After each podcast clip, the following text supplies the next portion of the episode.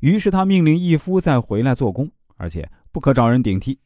不久啊，拿木杵的人被找来，管仲于是问：“是你说我要讨伐吕国的吗？”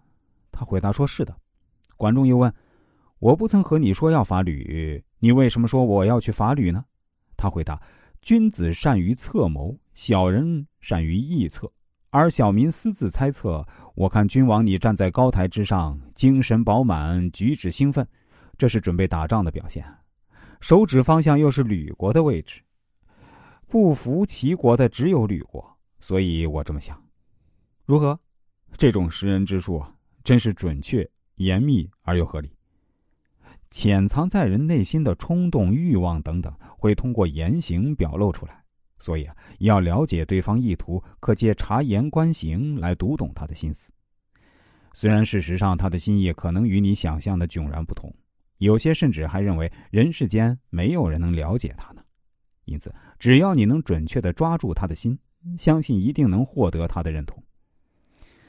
作为一个成功的人，最需要的本领就是能看透别人内心的意图。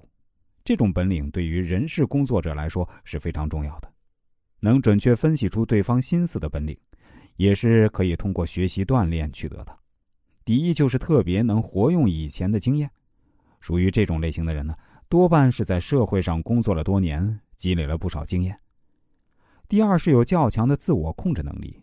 所谓自我控制，绝不是在与人相处的场合有意识的抑制自己，而是无论处在什么状况下，都不能依靠别人的力量，主动的控制自己的心态，同时不掺杂任何感情的因素。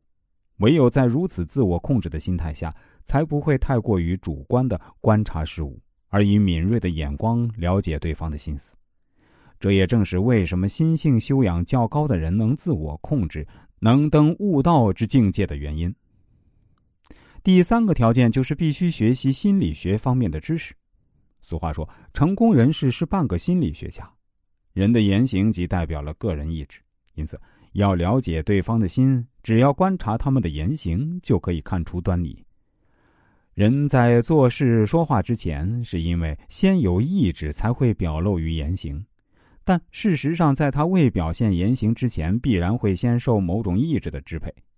如果能运用此高明方法，首先就要让对方感受到自己的诚实。